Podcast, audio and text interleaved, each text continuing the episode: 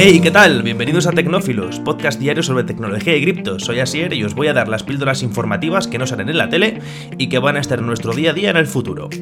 La primera noticia de hoy y es que los teléfonos Android eh, nos espían. Eso ya se sabía, pero bueno, está llegando a una dimensión un poco más, vamos, un poquito más grande de lo que nos imaginábamos. Y es que un análisis a profundidad de eh, una gama de teléfonos móvil Android, básicamente han probado todas las gamas, eh, ha dado resultado de que recopilan e intercambian datos importantes, incluso con terceros, sin que nosotros los usuarios podamos optar por participar o por ceder esos datos.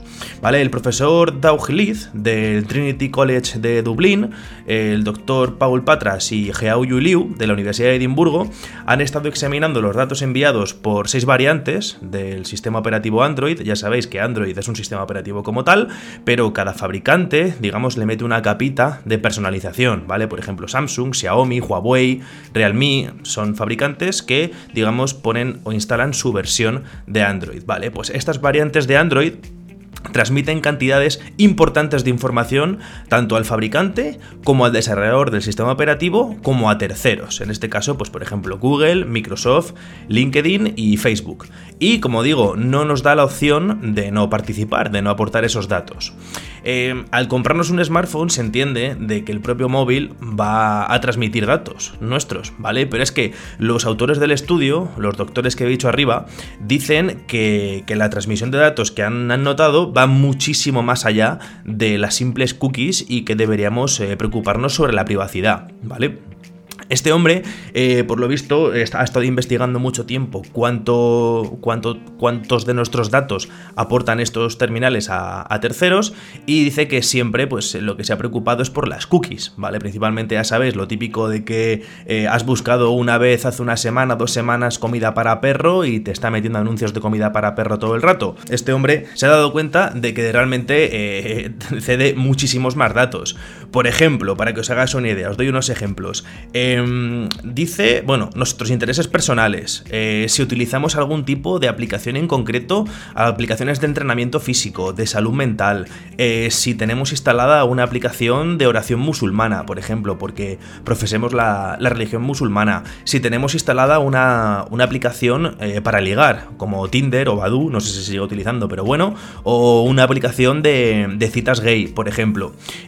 todo esto lo que le da a estas compañías es la, capacidad, la posibilidad de anunciarnos y de meternos anuncios, perdón, eh, mucho más personalizados de lo que nosotros podríamos llegar a esperar en ese momento. Y es que no solo llega aquí, si es que, por ejemplo, para que veáis el alcance de, la filtración de datos que hacen los terminales, es que Xiaomi, eh, por ejemplo, envía pantallazos de todas las aplicaciones que abrimos, incluido cuánto tiempo usamos cada aplicación, el tiempo eh, que estamos dentro, lo que tardamos en cerrarla, qué llamadas de teléfono hacemos, cuánto duran las llamadas, a qué países la hacemos.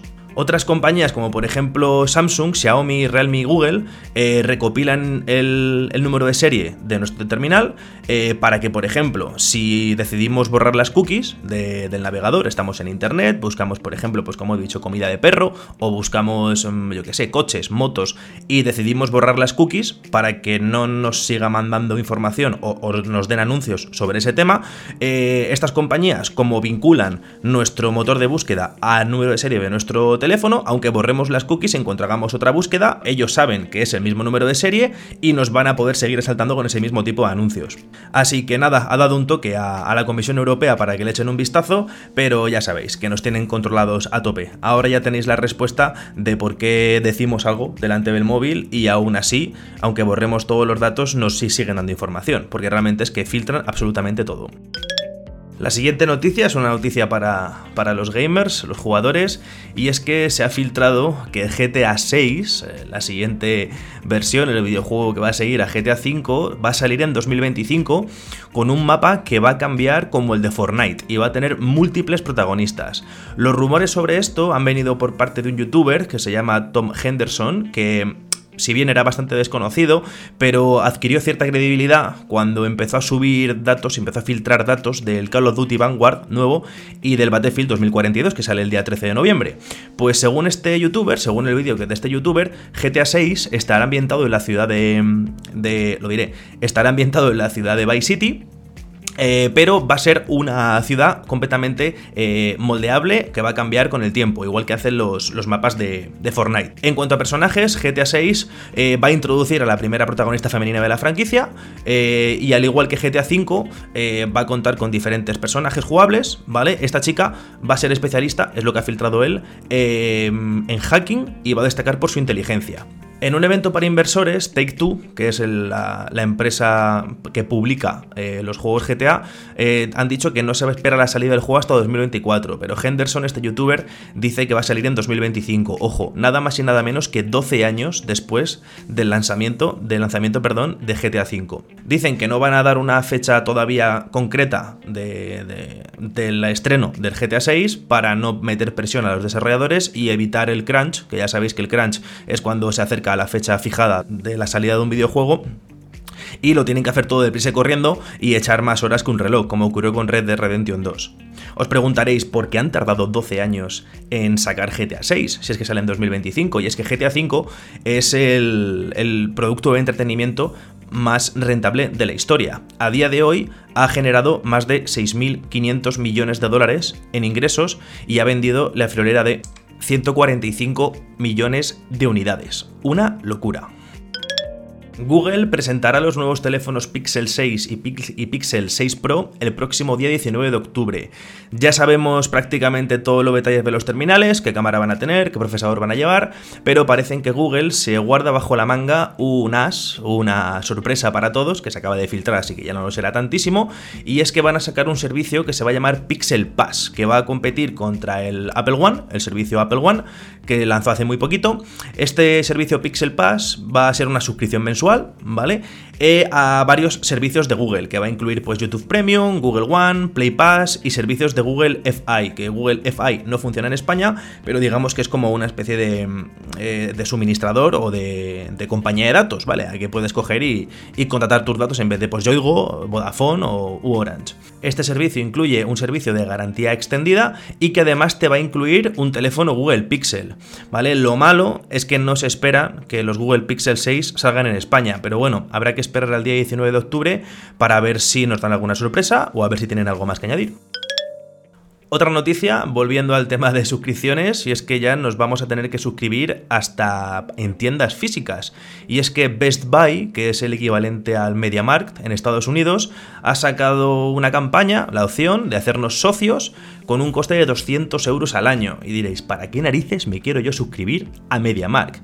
Bien, pues eh, para los que os queréis comprar una PlayStation 5 o una tarjeta gráfica de última, generación, eh, es interesante. Os habréis dado cuenta de que no hay stock, de que sacan 20 consolas en stock o 20 tarjetas gráficas y a los 3 minutos ya no hay ninguna a la venta. Pues este servicio lo que permite es bloquear el stock de artículos seleccionados de aquí a la campaña de Navidad. Por ejemplo, eh, nos registramos, pagamos la cuota y vamos a tener una venta en exclusiva de ciertos productos que se agotan rápido, ¿vale? Además, eh, dicen que tiene beneficios adicionales, como que tenemos soporte técnico en las 24 horas, dos años de protección eh, incluidas en el seguro, dos años de garantía, el servicio Apple Care Plus, esto es importante, porque el servicio Apple Care Plus es un servicio que ya por sí solo cuesta 200 dólares.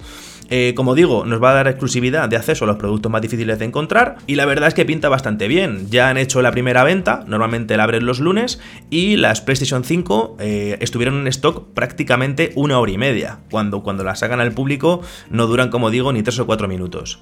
Habrá que esperar a que actualicen y metan más productos, porque de momento, como digo, solo tienen esos dos, pero bueno, veremos si aquí en Europa se aplica, tiene pinta de que sí.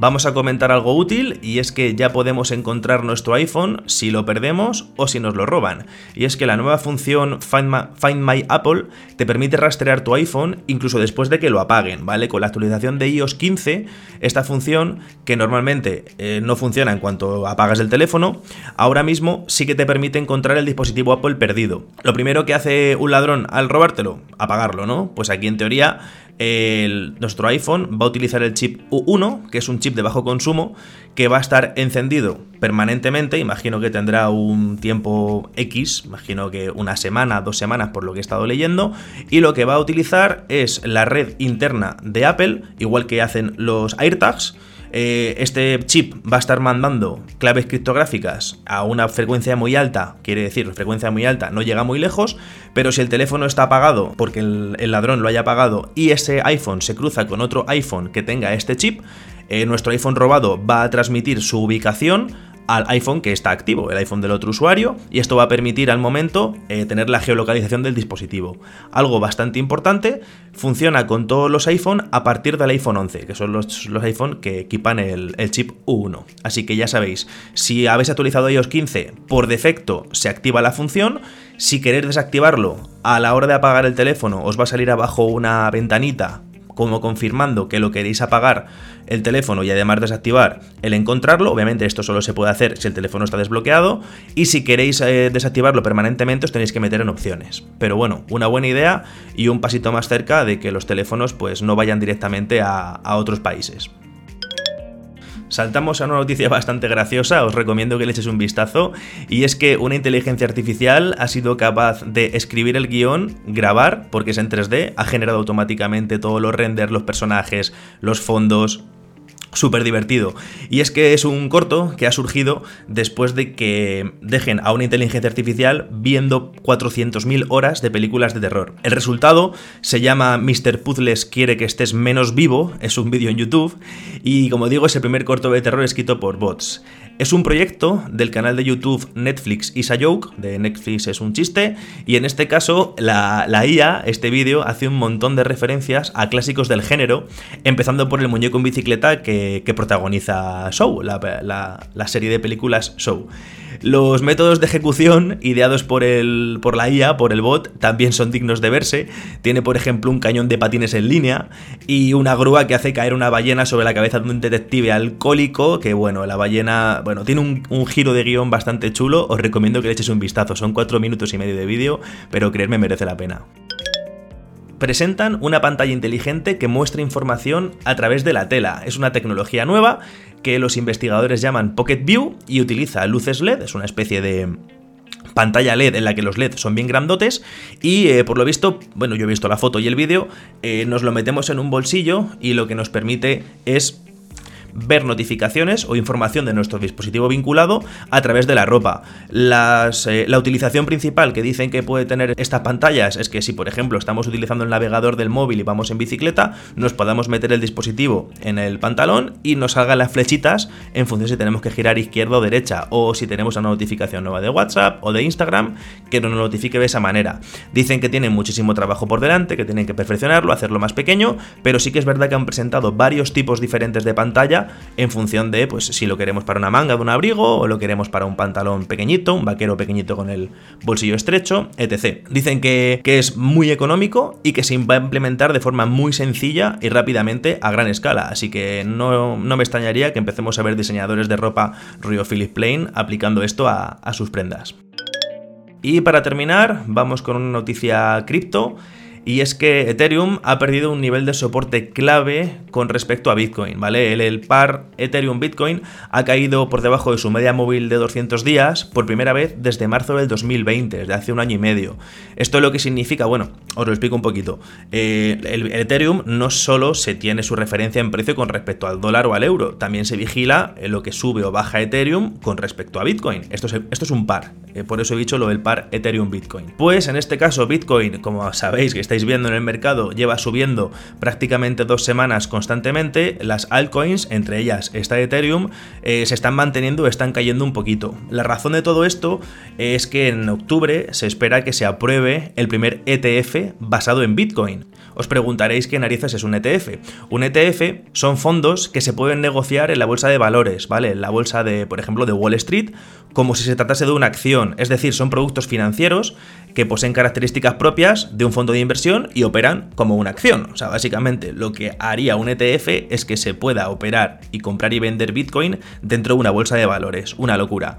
Pues esta es la razón principal por la que dicen que eh, Bitcoin está subiendo muchísimo más que Ethereum. No quiere decir que Ethereum se vaya a ir al guano, ni mucho menos. Ethereum tiene una infraestructura detrás brutal, estamos con el tema de los NFTs, estamos con todo el tema DeFi, pero sí que es verdad que se espera una subida bastante importante si se aprueba el ETF de Bitcoin, que como recordamos lleva prácticamente 8 años siendo denegada. por la SEC.